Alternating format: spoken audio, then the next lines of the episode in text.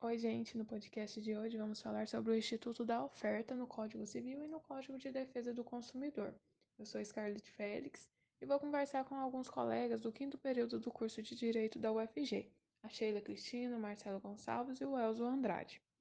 Bom, vamos iniciar com a Sheila, já deixando uma dúvida. Como a oferta ela é apresentada no Código Civil? Bom, respondendo à pergunta da Scarlett, eu vou falar sobre como a oferta ela se encontra disciplinada no Código Civil. A oferta ela é também chamada de proposta, solicitação ou oblação. Conforme posicionamento doutrinário do autor Carlos Alberto Gonçalves, a oferta ela então trata-se de uma declaração de vontade dirigida por uma parte à outra com a intenção de que o destinatário se vincule aos termos apresentados pelo proponente. A oferta ela é então considerada o ponto de partida para a celebração de uma relação contratual, mas para que ela venha a ser considerada válida, é preciso então que ela contenha alguns elementos considerados essenciais, como por exemplo preço, prazo, quantidade de bens que serão objetos da relação jurídica forma de pagamento, entre outros. É, realizada a oferta, o proponente ele se vincula desde já aos termos por ele postos. Mas para que essa oferta ela venha a produzir efeitos jurídicos, é necessário que ela seja aceita pelo destinatário, justamente porque se trata de um negócio jurídico receptício que depende da aceitação do outro contratante. A oferta ela é disciplinada pelo artigo 427 do Código Civil, onde estão ali previstas também algumas situações em que a oferta ela perde o seu caráter obrigatório. E a primeira dessas exceções é quando há cláusula específica, como por exemplo, oferta sujeita à confirmação. A segunda das exceções é, dispõe sobre a não obrigatoriedade da oferta em razão da própria natureza do negócio, que é o caso das chamadas propostas ou ofertas abertas ao público, que são então limitadas ao estoque que o proponente possui. É, e por último, a oferta ela também pode deixar de ser obrigatória em razão das próprias circunstâncias do caso. É, essas circunstâncias se encontram regidas pelo artigo 428 do Código Civil. E o inciso 1 desse artigo, ele vai tratar da proposta quando feita a pessoa presente e não foi imediatamente aceita. Então, é justamente a contratação entre presentes aquela onde há uma comunicação direta entre os indivíduos. Então, nesse sentido, é, desde realizada a oferta e o contratante, que se encontra na posição de aceitante, ele é, não aceita essa oferta de prontidão, essa oferta ela perderá sua força vinculante, deixando, portanto, de ser obrigatória. O inciso 2, ele vai tratar da oferta quando feita a pessoa ausente. E nesse caso, né, tiver decorrido tempo suficiente para chegar à resposta ao conhecimento do proponente. Não caracteriza-se uma inexistência de contato direto.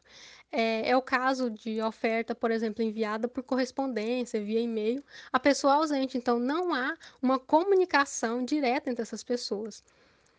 O inciso 3, ele vai tratar é, da oferta quando feita a pessoa ausente e não tiver sido expedida a resposta dentro do prazo dado. Então, nesse sentido, há uma fixação de prazo, né? E para que o, o aceitante ele venha a é, expedir a sua resposta, e estando esse prazo esgotado, o proponente ele estará então livre, porque essa proposta ela já não mais vai ser considerada válida. O inciso 4, ele vai tratar da proposta é, quando antes dela ou simultaneamente a ela chegar ao conhecimento da outra parte a retratação do proponente. Então, se trata justamente da situação de retratação é, do proponente que viabiliza a ele a liberação da obrigação, justamente é, isentando de, do pagamento por perdas e danos mas é necessário que essa retratação ela seja realizada devidamente, né? É necessário então que ela chegue ao aceitante antes ou simultaneamente à proposta para que ela possa ser considerada válida. Já o artigo 429, ele vem equiparar a oferta aberta ao público à oferta disposta no artigo 427, eh, desde que então estejam contemplados os requisitos essenciais, eh, que preenchidos, né, eh, conferem força obrigatória para essa proposta, para essa modalidade de de proposta. Eh, desse modo, a oferta ela se limita, né, ao estoque que o proponente possui e ela pode ainda, eh, ser passível de revogação pelo mesmo meio em que ela foi apresentada. Bom, respondendo à pergunta da Scarlett, eu vou falar sobre como a oferta ela se encontra disciplinada no Código Civil. A oferta, ela é também chamada de proposta, solicitação ou oblação. Conforme posicionamento doutrinário do autor Carlos Alberto Gonçalves, a oferta ela então trata-se de uma declaração de vontade dirigida por uma parte à outra, com a intenção de que o destinatário se vincule aos termos apresentados pelo proponente. A oferta, ela é então considerada o ponto de partida para a celebração de uma relação contratual, mas pa para que ela venha a ser considerada válida, é preciso então que ela contenha alguns elementos considerados essenciais, como por exemplo, preço, prazo, quantidade de bens que serão objetos da relação jurídica, forma de pagamento, entre outros. É, realizada a oferta, o proponente ele se vincula desde já aos termos por ele postos. Mas para que essa oferta ela venha a produzir efeitos jurídicos, é necessário que ela seja aceita pelo destinatário, justamente porque se trata de um negócio jurídico receptício que depende da aceitação do outro contratante. A oferta ela é disciplinada pelo artigo 427 do Código Civil, onde estão ali previstas também algumas situações em que a oferta ela perde o seu caráter obrigatório. E a primeira dessas exceções é quando há cláusula específica, como por exemplo, oferta sujeita à confirmação. A segunda das exceções é, dispõe sobre a não obrigatoriedade da oferta em razão da própria natureza do negócio, que é o caso das chamadas propostas ou ofertas abertas ao público, que são então limitadas ao estoque que o proponente possui. É, e por último, a oferta ela também pode deixar de ser obrigatória em razão das próprias circunstâncias do caso. É, essas circunstâncias se encontram regidas pelo artigo 428 do Código Civil. E o inciso 1 desse artigo, ele vai tratar da proposta quando feita à pessoa presente e não foi imediatamente aceita. Então, é justamente a contratação entre presentes aquela onde há uma comunicação direta entre os indivíduos. Então, nesse sentido, é, desde realizada a oferta e o contratante, que se encontra na posição de aceitante, ele é, não aceita essa oferta de prontidão, essa oferta ela perderá sua força vinculante, deixando, portanto, de ser obrigatória. O inciso 2, ele vai tratar da oferta quando feita a pessoa ausente. E nesse caso, né, tiver decorrido tempo suficiente para chegar à resposta ao conhecimento do proponente. Não caracteriza-se uma inexistência de contato direto. É, é, o caso de oferta, por exemplo, enviada por correspondência, via e-mail, a pessoa ausente. Então, não há uma comunicação direta entre essas pessoas. O inciso 3, ele vai tratar é, da oferta quando feita a pessoa ausente e não tiver sido expedida a resposta dentro do prazo dado. Então, nesse sentido, há uma fixação de prazo, né? E para que o, o aceitante ele venha a expedir a sua resposta, e estando esse prazo esgotado, o proponente ele estará então livre, porque essa proposta ela já não mais vai ser considerada válida. O inciso 4, ele vai tratar da proposta é, quando antes dela ou simultaneamente a ela chegar ao conhecimento da outra parte a retratação do proponente. Então, se trata justamente da situação de retratação é, do proponente que viabiliza a ele a liberação da obrigação, justamente é, isentando de, do pagamento por perdas e danos mas é necessário que essa retratação ela seja realizada devidamente, né? É necessário então que ela chegue ao aceitante antes ou simultaneamente à proposta para que ela possa ser considerada válida. Já o artigo 429, ele vem equiparar a oferta aberta ao público à oferta disposta no artigo 427, eh, desde que então estejam contemplados os requisitos essenciais, eh, que preenchidos, né, eh, conferem força obrigatória para essa proposta, para essa modalidade de, de proposta. É, desse modo, a oferta ela se limita né, ao estoque que o proponente possui e ela pode ainda é, ser passível de revogação pelo mesmo meio em que ela foi apresentada. Agora, dando sequência para entendermos um pouco melhor como é dada a proteção ao consumidor, é, eu pergunto Marcelo, qual que é a regulamentação dada especificamente pelo CDC? Agora, dando sequência para entendermos um pouco melhor como é dada a proteção ao consumidor, é, eu pergunto Marcelo, qual que é a regulamentação dada especificamente pelo CDC? Obrigado pela palavra, Scarlett.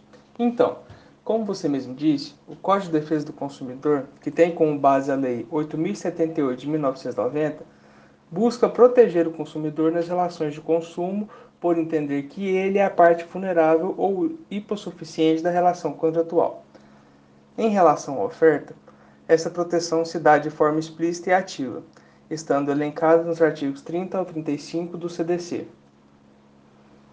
Primeiramente, precisamos compreender que, segundo o artigo 30 do Código de Defesa do Consumidor, a oferta é toda informação ou publicidade suficientemente precisa veiculada por qualquer forma ou meio de comunicação com relação a produtos e serviços oferecidos ou apresentados, a qual obriga o fornecedor a que fizer veicular ou dela se utilizar e integra o contrato que vier a ser celebrado.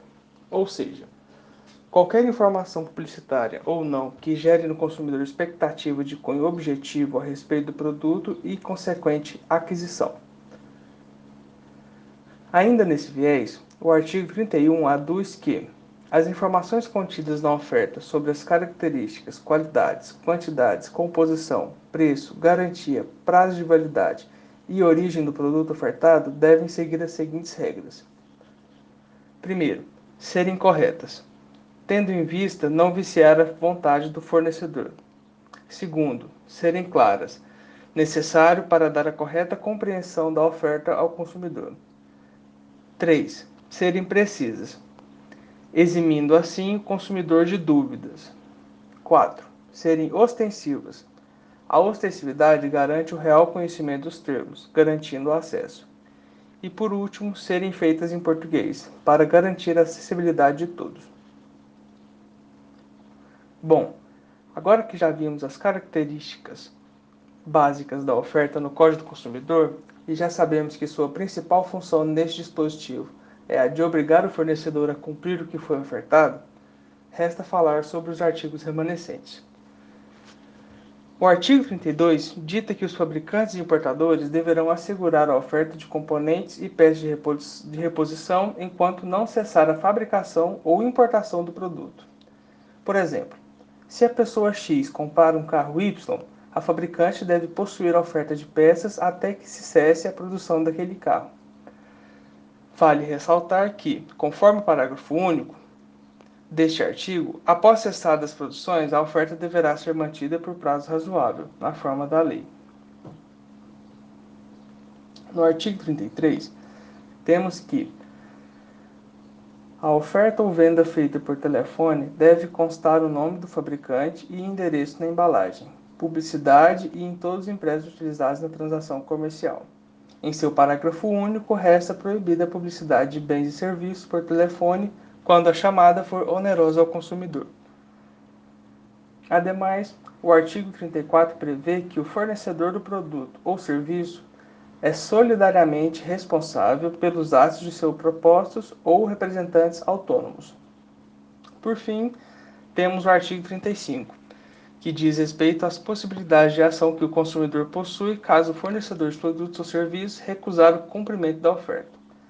É importante lembrar que o consumidor poderá optar alternativamente à sua livre escolha. O inciso primeiro, o consumidor pode exigir o cumprimento forçado da obrigação nos termos da oferta, apresentação ou publicidade. Ou seja, no inciso primeiro, o consumidor vai exigir legalmente que aquela oferta seja cumprida. No inciso segundo, diz que ele pode aceitar outro produto ou prestação de serviço equivalente. E no inciso terceiro, diz que ele pode rescindir o contrato com direito à restituição de quantia eventualmente antecipada, monetariamente atualizada e a perdas e danos. Bom, aqui é importante dizer que, apesar de a reparação por perdas e danos ter sido apresentada apenas neste inciso, é direito básico do consumidor perante pre presente no inciso 6 do artigo 6 deste Código a reparação de danos em qualquer situação. Obrigado pela palavra, Scarlett. Então, como você mesmo disse, o Código de Defesa do Consumidor, que tem como base a Lei 8.078 de 1990, busca proteger o consumidor nas relações de consumo por entender que ele é a parte vulnerável ou hipossuficiente da relação contratual.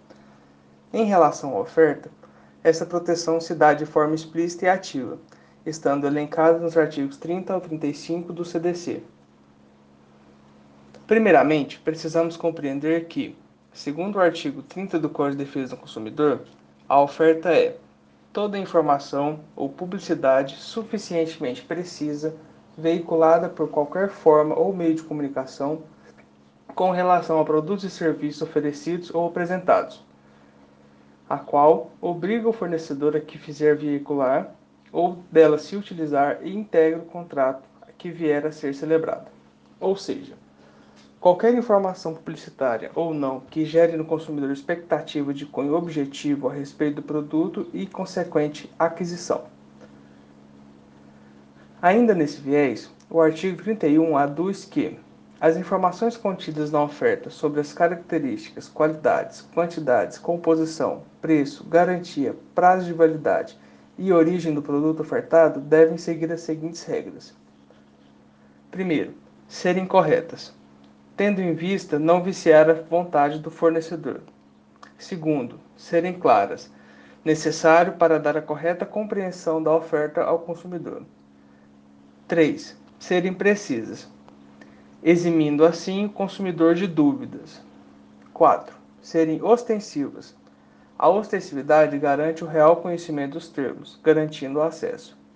E por último, serem feitas em português, para garantir a acessibilidade de todos. Bom, agora que já vimos as características básicas da oferta no Código do Consumidor e já sabemos que sua principal função neste dispositivo é a de obrigar o fornecedor a cumprir o que foi ofertado, resta falar sobre os artigos remanescentes. O artigo 32 dita que os fabricantes e importadores deverão assegurar a oferta de componentes e peças de reposição enquanto não cessar a fabricação ou importação do produto. Por exemplo, se a pessoa X compara um carro Y, a fabricante deve possuir a oferta de peças até que se cesse a produção daquele carro. Vale ressaltar que, conforme o parágrafo único deste artigo, após cessadas as produções, a oferta deverá ser mantida por prazo razoável, na forma da lei. No artigo 33, temos que a oferta ou venda feita por telefone deve constar o nome do fabricante e endereço na embalagem, publicidade e em todos os impressos utilizados na transação comercial. Em seu parágrafo único, resta proibida a publicidade de bens e serviços por telefone quando a chamada for onerosa ao consumidor. Ademais, o artigo 34 prevê que o fornecedor do produto ou serviço é solidariamente responsável pelos atos de seus propostos ou representantes autônomos. Por fim, temos o artigo 35, que diz respeito às possibilidades de ação que o consumidor possui caso o fornecedor de produtos ou serviços recusar o cumprimento da oferta. É importante lembrar que o consumidor poderá optar alternativamente à sua livre escolha. O inciso primeiro o consumidor pode exigir o cumprimento forçado da obrigação nos termos da oferta, apresentação ou publicidade. Ou seja, no inciso primeiro, o consumidor vai exigir legalmente que aquela oferta seja cumprida. No inciso segundo, diz que ele pode aceitar outro produto ou prestação de serviço equivalente. E no inciso terceiro, diz que ele pode rescindir o contrato com direito à restituição de quantia eventualmente antecipada, monetariamente atualizada e a perdas e danos. Bom, aqui é importante dizer que, apesar de a reparação por perdas e danos ter sido apresentada apenas neste inciso, é direito básico do consumidor perante pre, presente no inciso 6 do artigo 6 deste Código a reparação de danos em qualquer situação.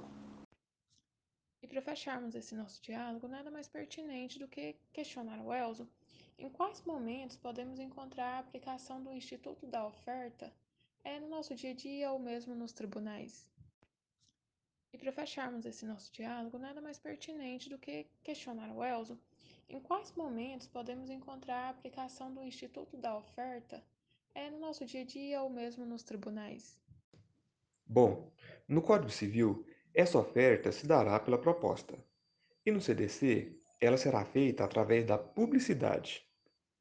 A oferta no CDC é uma prática comercial considerada como uma manifestação unilateral de vontade, por meio da qual o fornecedor demonstra a sua intenção de vender o produto e quais são as condições do negócio. Lembrando que no CDC, a oferta abrange todo tipo de exposição e publicidade, tanto por meio publicitário de propaganda ou pela própria embalagem do produto. Então, muitas vezes a embalagem do produto possui informações expressas que são consideradas oferta no CDC. Com finalidade de garantir segurança jurídica e evitar conflitos sociais, a oferta é uma proposta que não pode ser revogada ou alterada após a comunicação ao consumidor. Essa obrigação decorre do princípio da vinculação da oferta, ou seja, a oferta vinculada ao fornecedor que a veiculou, de forma que o fornecedor estará obrigado a fazer o negócio da forma em que ofertou. O principal efeito da oferta é a obrigatoriedade do seu cumprimento. O elemento precisão, publicidade suficientemente precisa, é elemento típico do ato publicitário para o plano dos efeitos de formação de vínculo obrigacional e medida do conteúdo da mensagem a ser contrastado com o princípio da veracidade.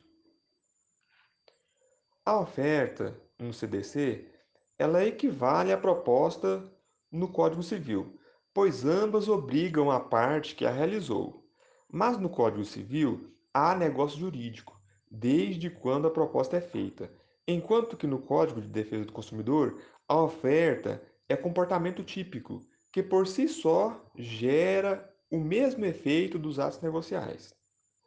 Além disso, no Código Civil, a recusa de dar cumprimento à proposta resolve-se em indenização por perdas e danos, enquanto que no Código de Defesa do Consumidor cabe a execução forçada da obrigação.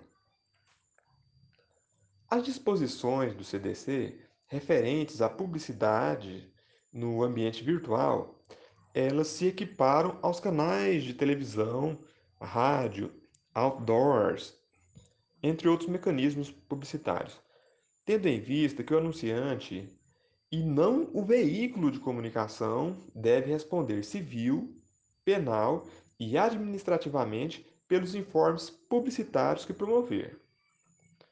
Por todos esses aspectos, tal proteção existe para que o consumidor, como polo mais fraco e vulnerável da relação, não seja lesionado livremente por aqueles que se valem da publicidade para fins ardis e ilícitos. Assim, a publicidade ela é considerada abusiva quando ela gera discriminação, provoca violência, explora o medo e a superstição do consumidor, aproveita da inocência da criança, desrespeita valores ambientais e induz a comportamentos prejudiciais à saúde e à segurança. Vejamos alguns casos concretos. Em cumprimento ao disposto no, no Código de Defesa do Consumidor, a comercialização de crédito consignado pelo banco BMG foi suspensa pela 29ª Vara Civil de Belo Horizonte, em razão da sua oferta ser feita de maneira irregular, por telefone a idosos, aposentados e pensionistas, pessoas consideradas vulneráveis. Em outro caso, temos aqui o princípio da vinculação da oferta, que, em face de sua aplicabilidade nas relações de consumo, já foi objeto de análise no caso concreto pelo STJ, em que se reconheceu o princípio como reflexo de observância da boa-fé e da transparência nas relações de consumo.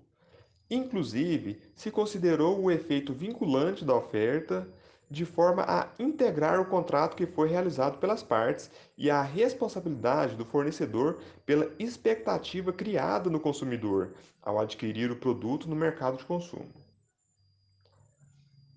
É de se ressaltar ainda outro recurso especial julgado pelo STJ, em que a oferta publicitária assegurou a entrega de automóvel objeto de contrato de compra e venda.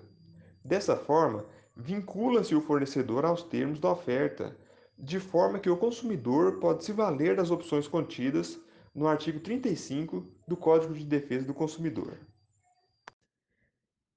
Então é isso, muito obrigada, agradeço a presença dos meus colegas e até uma próxima oportunidade. Então é isso, muito obrigada, agradeço a presença dos meus colegas e até uma próxima oportunidade.